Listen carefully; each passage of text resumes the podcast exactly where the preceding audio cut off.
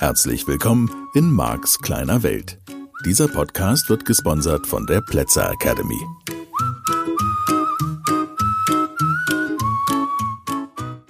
Ja, hallo und herzlich willkommen zu einer neuen Ausgabe von Marks kleine Welt. Haha, hier bin ich wieder.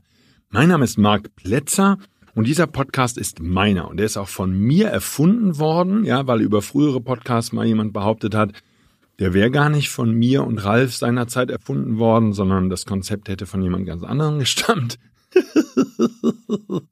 ja, wie auch immer. Also dieser Podcast ist meiner. Mhm. Von daher, ich mache die Redaktion, ich mache die Themen, bin ganz alleine verantwortlich und er wird für alle Zeiten mir gehören, so wie es im Moment aussieht. Weiß man ja nie. Ne? Regelsysteme können sich ändern. So, heute haben wir mal ein anderes Thema, eigentlich auch nicht, aber irgendwie wo ich immer mal wieder dran vorbeikomme, wenn es um diese unterbewussten Regeln geht, ist das Thema Liebe. Hm, Liebe und Beziehung. Lass uns das mal voneinander trennen im Moment. also, das ist deshalb natürlich für das Regelsystem ein wichtiger Bereich in Marx kleiner Welt, weil da so viele Emotionen beteiligt sind. Und das habe ich ja schon vor mehreren Ausgaben von diesem Podcast gesagt. Meine These ist, dass wir dann besonders intensiv Regeln bilden und dass Regeln für uns besonders wichtig sind, wenn viele Emotionen beteiligt sind. Das heißt, wenn das, was wir erleben, uns emotional betrifft. Und für die meisten von uns, behaupte ich das jetzt einfach mal, ist das im Bereich Liebe und ist das im Bereich Beziehung ein ganz wichtiger Lebensbereich, in dem wir also, ja, schnell Regeln bilden, das würden die beteiligten Emotionen bedeuten, und wichtige Regeln bilden. So, das fängt jetzt auf einer ganz allgemeinen Thema an, habe ich von dem lieben Frank Görmer vor vielen, vielen Jahren in seinem Practitioner gelernt. Und ähm, also gehört, muss ich sagen. Ich weiß ja gar nicht, woher der Frank das hat. Aber ich halte das für ziemlich valide. Frank hat damals Folgendes erzählt. Nach dem Krieg haben viele englische Frauen, also Great Britain, ja, amerikanische Soldaten geheiratet. Und Forscher waren erstaunt, warum das so schnell ging. Also die kannten die gar nicht so intensiv und das ist ungewöhnlich für Großbritannien der damaligen Zeit. So, ne, das ist so richtig schön altes Jahrhundert, ja, und wie das so war und wann geht man weg und so. Das war ja ganz anders als heute. Heute wird's ja einfach weggehen. Ja. Damals dürfen Frauen nicht alleine gehen. Ich kann mich erinnern, dass meine Mom in den 70er und 80er Jahren des letzten Jahrtausends und Jahrhunderts ähm, Fortbildungen zum Beispiel gemacht hat. Sie war Hautärztin und sie ist häufig in München zum Beispiel gewesen. Ich glaube, deswegen habe ich München immer gehört als die mega tolle Stadt.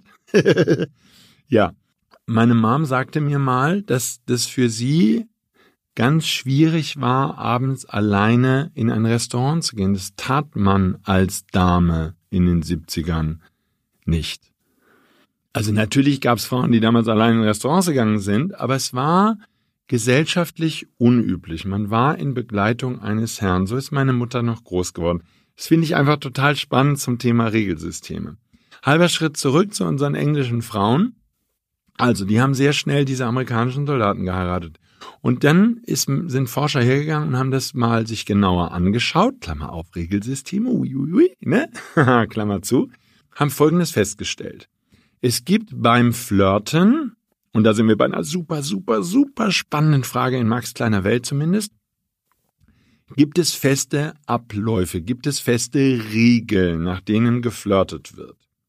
Und ich sage jetzt einfach mal, ich weiß nicht mehr genau, wie Frank, was Frank dazu gesagt hat. Aber im, im Sinne von, bei den Amerikanern war ein Küsschen auf die Wange anstelle fünf in der Flirtreihenfolge. Also beim, ich sage jetzt einfach mal, heute würde man das Date nennen, ne? Also wenn du jemanden kennengelernt hast und so und du hättest mit der Dame getanzt, ne? Die sind die 40er Jahre. So, ähm, du hättest mit der getanzt, hättest einen schönen Abend gehabt, vielleicht ein Schlückchen Alkohol getrunken, was auch immer, hättest sie nach Hause begleitet, keine Ahnung, was weiß ich denn. So. Und dann wäre es nach amerikanischen Regeln relativ früh in dieser Flirtreihenfolge erlaubt gewesen, der Dame, in die man sich frisch verguckt hat, ein Küsschen auf die Wange zu geben. So weit, so gut. Bei den englischen Frauen Und bei der sozusagen englischen Flirtnorm der 40er Jahre des letzten Jahrhunderts war allerdings Kuss auf die Wange, ich sage jetzt einfach mal, ich meine, Frank hätte gesagt, anstelle 25. Das heißt, man musste in England schon ewig lange geflirtet haben mit jemandem, bevor es erlaubt gewesen wäre und angemessen gewesen wäre, einen Kuss auf die Wange zu geben. Als Mann der Frau natürlich, ne? Wenn wir jetzt so zurückdenken in die Zeit, definitiv. Und ist vielleicht noch heute so, keine Ahnung, ne? Alte Regeln werde ich jetzt nicht diskutieren hier. so. Und dadurch ist was Spannendes passiert. In dem Regelsystem, in den Gehirn dieser englischen Frauen war klar, oh wow, der will mich heiraten, der hat mich ja geküsst. Und sozusagen, die haben diese Regel überhaupt nicht in Frage gestellt, sondern es war völlig, oh wow, wir haben jetzt sozusagen ganz viele Schritte in der Flirtreihenfolge übersprungen. Wir sind schon beim Küssen und Küssen ist 25 und die 27 ist heiraten. Frag mich nicht, ob das jetzt so ist, aber wahrscheinlich habe ich wieder liebevolle Podcast-Hörer, die mir die Originalstudie rausrecherchieren. Das ist total lieb. Kann ich euch aber nicht versprechen, dass ich die dann hier zitiere. Nur, ich fand dieses Ding total faszinierend. Natürlich einmal aufgrund des Fakts, dass da überhaupt eine Regel war, die so weitgehende Konsequenzen hatte, die selbst beim Thema heiraten nicht in Frage gestellt wurden. Jetzt kann es natürlich sein, dass man zu Kriegszeiten sowieso froh war, jemanden abzukriegen, und dann wäre es auch egal gewesen, ähm, weil so viele Männer gefallen waren. Ich kann das nicht einschätzen, vor allem nicht für Großbritannien. Nur ähm, das, was ich noch spannender finde, ist, woher weiß das Gehirn das? Und ich habe für mich rausgefunden, dass ich auch ein ganz klares und da würde ich jetzt einfach mal selbstbewusst behaupten, meiner Zeit angepasstes Flirtverhalten hatte und habe. Und das muss ja unterbewusst gebildet sein, weil zu dem Zeitpunkt, wo du anfängst zu flirten, so, ich würde mal sagen, mit drei, hm, so, als kleiner Junge. Und ich war ein blonder kleiner Junge und ich kam gut an bei den Leuten, insbesondere so auch in Italien und so. Meine Mama ist mit uns, als ich so zehn war, neun, hm, irgendwie so in dem Alter, gerne nach Südeuropa gefahren, also nach Italien, auch Spanien, Portugal, Griechenland, ähm, Türkei und so fort. Also wir haben eine Menge Kulturstätten auch kennengelernt, weil meiner Mama das wichtig war und weil sie die mit uns besucht hat. Und als kleiner blonder Junge aus Deutschland kam ich damals in diesen Ländern echt gut an, weil die meisten halt dunkelhaarig waren. Und dauernd, ich erinnere mich, dass mir damals dauernd Leute irgendwie mit ihren Händen durch die Haare gegangen sind oder mich zumindest erstaunt angeguckt haben und das einfach total cool fand. so, aber damals habe ich schon gelernt, würde ich mal sagen, das wären so die ersten Schritte beim Flirten gewesen. Ähm, und dann sozusagen Richtung Pubertät kommen natürlich komplexere Flirts wahrscheinlich hoffentlich zustande, ähm, die dann mehr oder weniger erfolgreich enden, bei mir in der Regel nicht erfolgreich geendet haben. Nur auch daraus bilden sich Regelsysteme. Halber Schritt zurück. Sozusagen, woher weiß das Gehirn, was die Flirt-Reihenfolge ist? Woher weiß das Gehirn, wie, in welcher Reihenfolge das stattzufinden hat? Das ist sicherlich ein Herantasten, das ist sicherlich ein Ausprobieren, das ist sicherlich ein Beobachten in diesem doch, zumindest in meinem Modell von Welt, sehr wichtigen Lebensbereich. Ich würde mich zurückerinnern und der Meinung sein, dass ich zwischen keine Ahnung, beginnende Pubertät 13 und 18 und dann, ja, gut, dann war ich praktisch schon verheiratet. Ah, aber ähm, dass ich in dieser Zeit sehr, sehr viel Zeit und Gedanken mit dem Thema verbracht habe. Das heißt auch, ich habe andere Kids, würde man heute sagen, andere Jugendliche, Klassenkameraden und und und, natürlich sehr intensiv dabei beobachtet. Und wir waren, oh, mein Gott, kann man da wir sagen? Ich bleib mal bei mir. Ich kann für mich sagen, das war, ich stamme in meinem Modell von Welt nicht aus einer Generation, wo man offen hätte über diese Themen reden können. Ich beobachte die jüngere, jüngere Generation, also sowohl meine eigenen Kids als auch so junge Menschen, die zu mir ins Seminar kommen. Was weiß ich, ich habe ja auch mal so 16-, 17-Jährige hier im Seminar, die schon so weit sind, dass sie das Seminar wirklich besuchen wollen aus freien Stücken und die auch alleine hier dann übernachten und so ähm, in irgendwelchen Hotels. Und ähm, dann 20 bis 30-Jährige habe ich ja auch relativ viele im Seminar und dann natürlich eine Menge mit 30er ähm, Anfang bis Mitte 30 sind ganz viele Menschen sozusagen, dass sie plötzlich merken, oh mein Gott, ist das das Leben meiner Träume, ist das das, was ich wirklich leben will? Und das sind natürlich viele Menschen, die dann in meine Seminare kommen, weil da das erste Mal so eine richtige, in meinem Modell von Welt, Beschäftigung mit sich selber passiert. Ja, wir könnten jetzt in dem Kontext, wo wir gerade unterwegs sind, halt sagen, ja, wo zum ersten Mal den Menschen auffällt, dass sie sich in einem Regelsystem befinden und dass sie sich in diesem Regelsystem bewegen und wo sie vielleicht sogar die Regeln in Frage stellen. Und wenn ich das Flirtverhalten da beobachte, ist es nicht, und das sind ja jetzt also super subjektive Mini-Ausschnitte von Regelsystemen. Ich habe ja null Ambitionen, da irgendwie forscherisch aktiv zu werden. Nur das, was ich beobachte, ist keine größere Offenheit in Bezug auf Seelenschau. Also, was meine ich denn jetzt damit? Ich habe für mich gelernt und ich habe das relativ früh gelernt, dass, also relativ früh, viel zu spät, aber relativ früh. Es fing ja an, wir haben das ja schön beim Gedankenlesen gehabt, es fing ja damit an sozusagen, dass ich mir 100 Millionen Milliarden Gedanken darüber gemacht habe, was passieren wird, wenn ich dieses Mädchen anspreche, in das ich mich verguckt habe und die ich toll finde. Und wie ich das sozusagen zum Ausdruck bringe, dass ich mich in sie verguckt habe.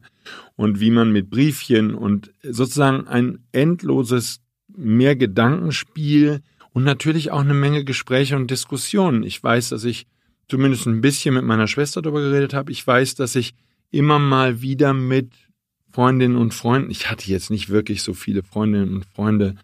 Ich bin eher so der Typ, habe ich ja schon mal erzählt, der, der ein, zwei wirklich wichtige Menschen in seinem Leben hat.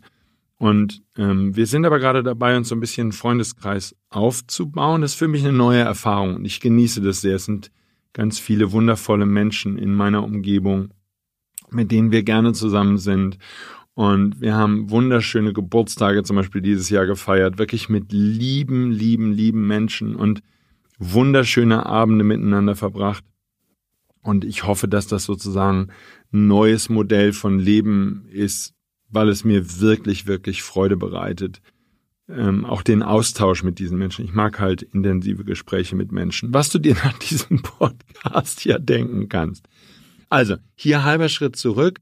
Ich habe halt diesen Tanz ums, was auch immer, heiße Feuer. Ich habe den ziemlich viele Jahre praktiziert und es war ausgesprochen anstrengend und ausgesprochen harte Zeit, schwierige Zeit, hat auch eine Menge Kapazitäten von meiner schulischen ähm, Konzentration abgezogen. Sozusagen Klassenarbeiten standen dann mit 13 plötzlich nicht mehr so im Vordergrund und damit aber Mädchen. Und das wäre das einzige oder das allerwichtigste Thema gewesen, das mich wirklich interessiert hätte. Und irgendwie kann ich mich erinnern, dass ich gut und gerne bereit war, mich in relativ viele Mädchen zu verlieben. Und da ich auch so viele Körbe bekommen habe in meinem Leben, gab es dann immer wieder neue Gelegenheiten, sich umzuschauen. Jedenfalls war damit eine Menge, und darum geht's ja hier, Trial and Error bei diesem ganzen Flirt-Thema. Das heißt, ich habe Dinge ausprobiert. Wie spreche ich die an? Und das, was ich gelernt habe, und das war das, was ich vorhin meinte, relativ schnell. Ich kann dir das jetzt nicht mehr genau sagen. Ich würde mal schätzen, so mit 16, 17, ja, vielleicht auch 15. Wie, nee, 16 so nach den ersten herben Enttäuschungen, so richtiger, also wo ich, wo ich gesagt hätte, also vor allen Dingen einer großen Enttäuschung, ähm, wo ein Mädchen mich nicht haben wollte, das ich wirklich toll fand und super gute Gespräche geführt habe und es war wirklich, also toll.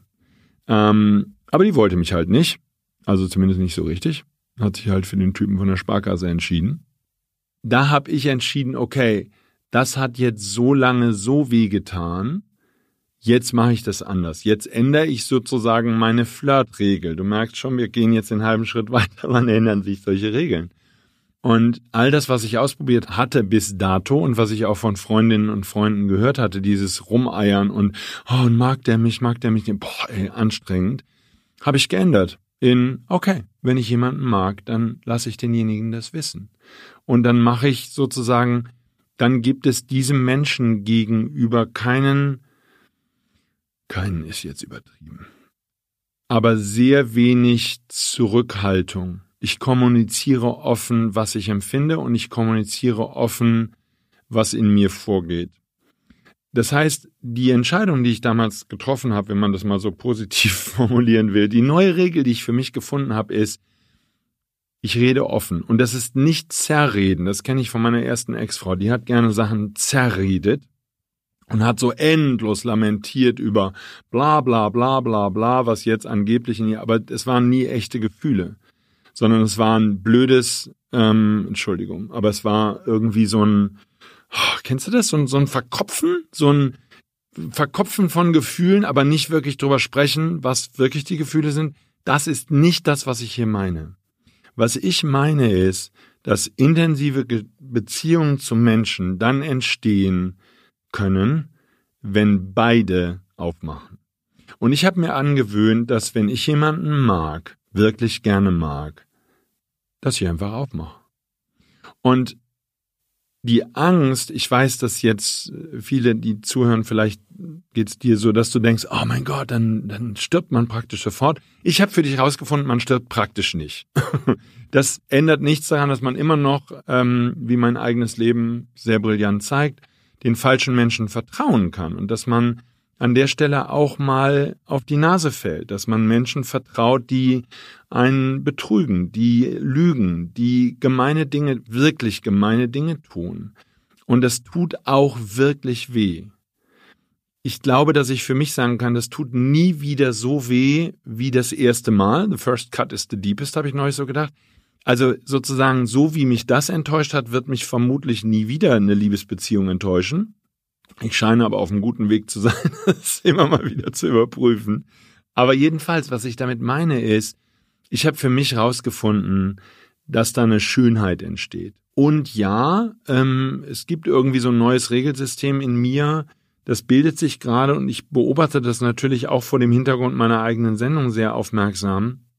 Hm, diese Frage, ist, ist es wirklich so, dass am Ende Menschen einen reinlegen, egal wie das Verhältnis war, ist da immer, steht da immer ein Betrug am Ende. Ich kann sagen, also ich nenne das jetzt mal Betrug, irgend so ganz üble Erfahrung.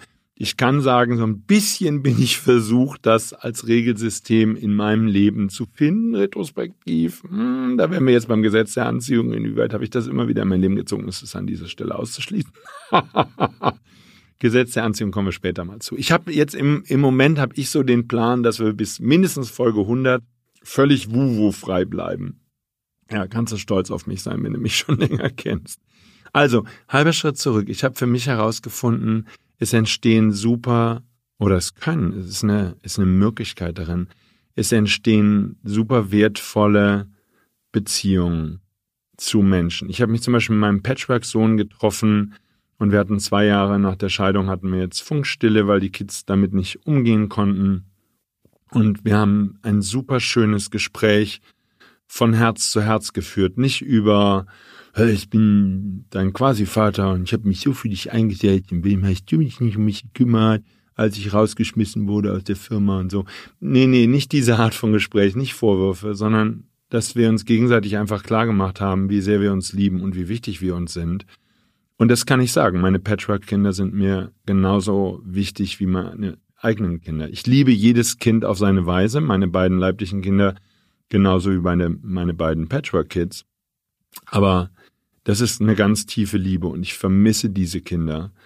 Genauso wie ich meine eigenen Kinder vermisse. Ich kann jetzt durch Herrn Söder irgendwie nicht meine Tochter in Australien sehen, absehbar die nächsten zwei, drei Jahre, wenn ich nicht einfach mal für fünf Wochen die Seminare unterbrechen möchte, damit ich in Quarantäne gehen kann. Und Australien ist sowieso zu, also von daher kommt man da nicht hin.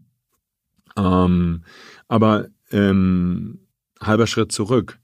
Diese Art von Gespräch. Und das war das, was ich vorhin meinte, wenn ich sage, ich erlebe die jüngere Generation nicht dabei, wie sie mehr aufmachen, sondern im Gegenteil, sie machen, also von mir aus vögeln sie wild durch die Gegend und poppen alles, was bei dran ihrem Baum ist. Nur das heißt nicht, dass hier ernstzunehmende Fähigkeiten entwickelt wurden, offen miteinander umzugehen und das eigene Gefühlsleben einem anderen Menschen zu offenbaren. Und das finde ich, ja, da hat sich nichts verändert. Verstehst du? In meiner Generation, wenn du jetzt da über Generationen reden willst, ist es genauso krüppelig, äh, was ich bei den allermeisten Menschen erlebe, die in meine Seminare kommen und die ich natürlich auch privat kennengelernt habe in, im Lauf meines Lebens, wie das bei der nachfolgenden Generation ist. Ich finde es nur so schade, natürlich, und das ist einer der Teile, die ich weitergeben möchte, du kannst aufmachen. Und das heißt nicht den anderen nerven mit dem, was in dir jetzt gerade vorgeht. Verstehst du? Das ist wieder, ah, das ist so ein dünnes Eis, da darf man so vorsichtig sein. Ich glaube, und das werden manche Menschen vielleicht im Moment noch nicht erkennen, mit denen ich intensive Kontakte hatte in den vergangenen Jahren und bei denen ich aufgemacht habe und die konsequent sozusagen die Tür zugehalten haben, weil sie so unglaublich viel Angst haben, mal sich ihre eigenen Gefühle anzugucken. Ich werde weiter aufmachen. Und vielleicht werden diese Menschen, das wäre so ein bisschen meine Hoffnung und das ist das Role Model, was ich sein möchte, vielleicht werden diese Menschen dann retrospektiv eines Tages begreifen, dass das, was ich ihnen mache, zumindest in Marx kleiner Welt, das größte Geschenk ist, was man einem Menschen machen kann, dass man wirklich, dass du aufmachst und dass du wirklich da bist und dass du wirklich sagst, wie gesagt, nicht lamentieren und nicht blöde über deine Gefühle schwafeln, sondern dass du sagst, was Sache ist. Und dass du sagst, wenn du unsicher bist und dass du sagst, wenn du dich nicht geliebt fühlst und dass du sagst, was irgendetwas mit dir machst. Nochmal, das ist ein ganz feiner Grad, da nicht zu übertreiben. Ich will jetzt keine Psychotherapie aus deinen Beziehungen und deinen Freundschaften machen weil das ein Albtraum wäre. Das habe ich in meiner ersten Ehe rauf und runter gehabt. Das ist echt, das ist ein gelebter Albtraum, wenn dauernd nur über irgendwelche Betroffenheiten und Befindlichkeiten geschwafelt wird, und zwar tendenziell von nur einer Person in solchen Beziehungen. So, aber diese Fähigkeit, und ich kann mich erinnern, dass ich die schon sehr früh in meinem Leben entwickelt habe. Ich habe wirklich, weil ich das alles so blöd fand mit dieser ganzen Flirterei und was die alle für ein blödes Theater machen, habe ich für mich sehr früh entschieden, ich ändere mein Regelsystem und ich mache wirklich auf. Und davon leben heute meine Seminare, von dieser wirklichen Offenheit, dass Menschen mir wirklich begegnen können und dass sie den Mark kennenlernen, der auch verletzt ist durch das, was in den vergangenen zwei Jahren passiert ist, der nicht damit gerechnet hat, dass sein Leben sich auf den Kopf stellt und er kein Einkommen mehr hat und keine Seminarfirma mehr und alles nicht mehr, kann ich sagen, habe ich nicht mit gerechnet, habe nicht damit gerechnet, dass ich alle meine Autos verliere und all mein Geld und dass jemand mit allen möglichen juristischen Tricks irgendwelche Sachen. Ich habe nicht damit gerechnet. Das ist okay. Da ist mein Regelsystem auch definitiv an einer anderen Stelle nochmal richtig in Mitleidenschaft gezogen worden. Das wackelt ordentlich da im, im, im Gebälk. Das krieg ich schon mit. Und das andere ist, ich habe für mich entschieden, dass das auch diese herben Enttäuschungen, die ich da erlebt habe, weil Menschen sich als anders entpuppt haben, als ich gedacht habe, dass sie sind, führen nicht dazu, dass ich mich dauerhaft verschließe. Ich möchte ein Mensch sein, dem man ins Herz schauen kann und der aufmacht und der ehrlich ist. Und wenn ich weine, dann weine ich und wenn ich was traurig finde, weil mich das wirklich traurig macht, ähm, was da gerade passiert und sozusagen, dass zwei Kommunikationstrainer, die auf der Bühne gestanden haben, und Leuten Tipps gegeben haben zum Thema Trennung, dass die eine Trennung nicht hinkriegen. Das macht mich traurig. Da kann ich offen mit um. Das finde ich, ich finde es ein bisschen blamabel. Ich finde es ein bisschen peinlich. Ähm, und ich finde all das, was da passiert ist, unangemessen. Und es ist okay. Es ist so, wie es ist und es ist okay so und ich gewöhne mich nicht nur an den Gedanken, sondern ich kann auch diese Verletzung zeigen, ähm, die da passiert ist. Und ähm, die, die ist völlig in Ordnung. Und das lässt mir weiter die Möglichkeit offen zu bleiben gegenüber den Menschen, die ich mag, gegenüber Freunden, die wir neu finden und natürlich in Liebesbeziehungen. Ich finde, wenn man einen Menschen liebt, dann könnte es dazugehören, dass man sich so sehr in Sicherheit fühlt, dass man diesen Menschen gegenüber aufmacht. Und das wäre so ein bisschen, mein Gott, ist schon wieder länger geworden. Entschuldigung, Britta. Aber das wäre ein bisschen die Idee, die ich dir heute mitgeben möchte. Dass du zumindest mal darüber nachdenken könntest, ob du nicht in den Beziehungen, und für mich ist das auch Familie, wenn es geht. Wenn es nicht geht, okay, dann nicht. Aber dann sind es auf jeden Fall Freunde, es sind auf jeden Fall alle freiwillig gewählten Beziehungen, die wir haben, ob es nicht Zeit wäre, dass wir aufmachen. Ich weiß, dass wir überhaupt nicht in der Zeit leben. Wir leben in einer Zeit voller Ängste und Rückzug und Vereinsamung und die Menschen werden gezwungen, zu Hause zu bleiben und nicht mehr zu reisen und Freunde nicht mehr zu treffen. Und die Bewegung, die wir dagegen stellen können, ist die Bewegung, dass wir, wenn wir Menschen begegnen, sie wirklich in unser Herz schauen lassen. Und dass es nicht um Macht geht und nicht darum geht, ob wir andere Menschen erpressen können, dass sie irgendwas tun, und dass wir andere Menschen über den Tisch ziehen oder betrügen, sondern und mit Anwälten verfolgen und Strafanzeigen stellen, sondern dass wir Menschen in unser Herz schauen lassen. Und vielleicht begibst du dich mit auf diese Reise. Ich möchte, dass wir einander offen und ehrlich begegnen. Und das ist das, was die Teilnehmer sehr genießen in meinen Seminaren und sozusagen der Ort, an dem ich bin, ist der Ort, an dem das möglich sein soll, privat und beruflich. Dass Menschen wirklich aufmachen können und dass Menschen wirklich hingucken können. Ja, also ein bisschen nachdenklichere Folge vielleicht. Und ich höre jetzt ganz schnell auf, damit Britta auch die ganze Folge hört. Also ihr Lieben, eine schöne Zeit. Wir hören uns nächste Woche. Lasst es euch gut gehen. Tschüss. Das war der Podcast Marks kleine Welt. Alle Rechte an diesem Podcast liegen ausschließlich bei Mark A. Plätzer. Bücher und Hörbücher von Marc sind erhältlich unter www.nlp-shop.de. Die Seminare mit Marc findest du unter www.plätzeracademy.de.